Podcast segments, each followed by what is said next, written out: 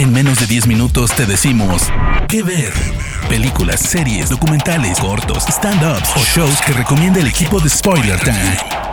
¿Qué ver? Hola, hola, amigos de Spoiler Time. Bienvenidos a este podcast con recomendaciones en menos de 10 minutos. Yo soy Diana Su, me pueden encontrar en redes sociales como arroba-diana Su. En esta ocasión les voy a hablar de Harley Quinn, la serie animada de DC Universe que pueden ver en la plataforma de Cinepolis Click. Primero que nada, déjenme decirles que me fascinó la primera temporada.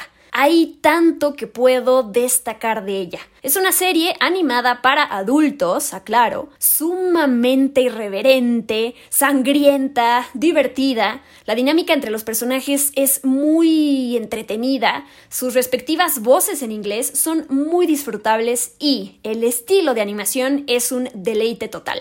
Ahora voy por partes. Como el título lo indica, Harley Quinn está basada en el personaje de DC Comics creado por Paul Dini y Bruce Timm. La serie se centra en las desventuras que vive Harley Quinn con su mejor amiga y cómplice Poison Ivy, y eh, Hiedra Venenosa, después de haber terminado su relación con el Joker. Harley Quinn quiere convertirse en la reina del crimen de Ciudad Gótica y quiere, obviamente, que los demás villanos la tomen en serio y la inviten a formar parte de la Legión de la Perdición, que es este grupo de supervillanos encabezado por Lex Luthor. Para lograrlo, Harley Quinn va a tener que formar su propio equipo que le ayude a cometer fechorías y es ahí donde se suman los personajes de Doctor Psycho, Clayface, King Shark y Cyborgman.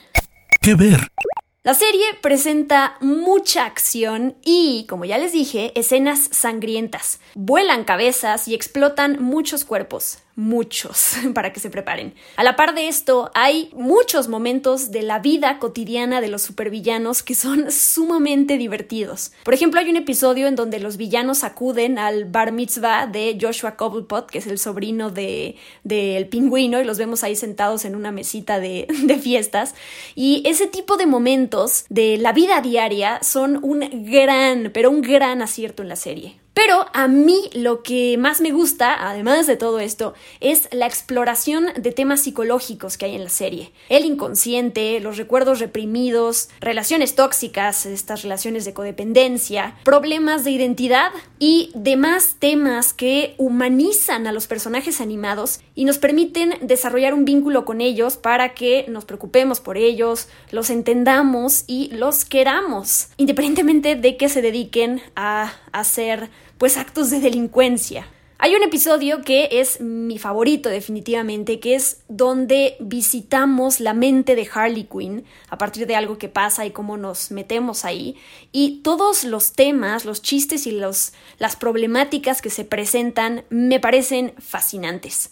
También otra cosa que me gusta de, de, la serie es cómo explora y se va desarrollando el romance entre Harley Quinn y Poison Ivy y la relación de amistad que existe entre los compañeros. ¿Qué ver? Les cuento también que en la serie de Harley Quinn hay participaciones de, de Batman, Kiteman, Superman, Mujer Maravilla, Robin, eh, Bane, El Espantapájaros, Acertijo y muchos otros superhéroes y villanos que aparecen o se nombran. Y con eso pues surgen varios chistes autorreferenciales que hacen alusión al universo de DC y que definitivamente un fan disfruta muchísimo. La serie cuenta con un elenco de voces en inglés sumamente poderoso. Cada uno le impregna vida y energía y actitud a los personajes. La principal, la actriz Kylie Cuoco, es la voz en inglés de Harley Quinn, que seguramente la ubican como Penny en The Big Bang Theory. Además de ser la voz principal,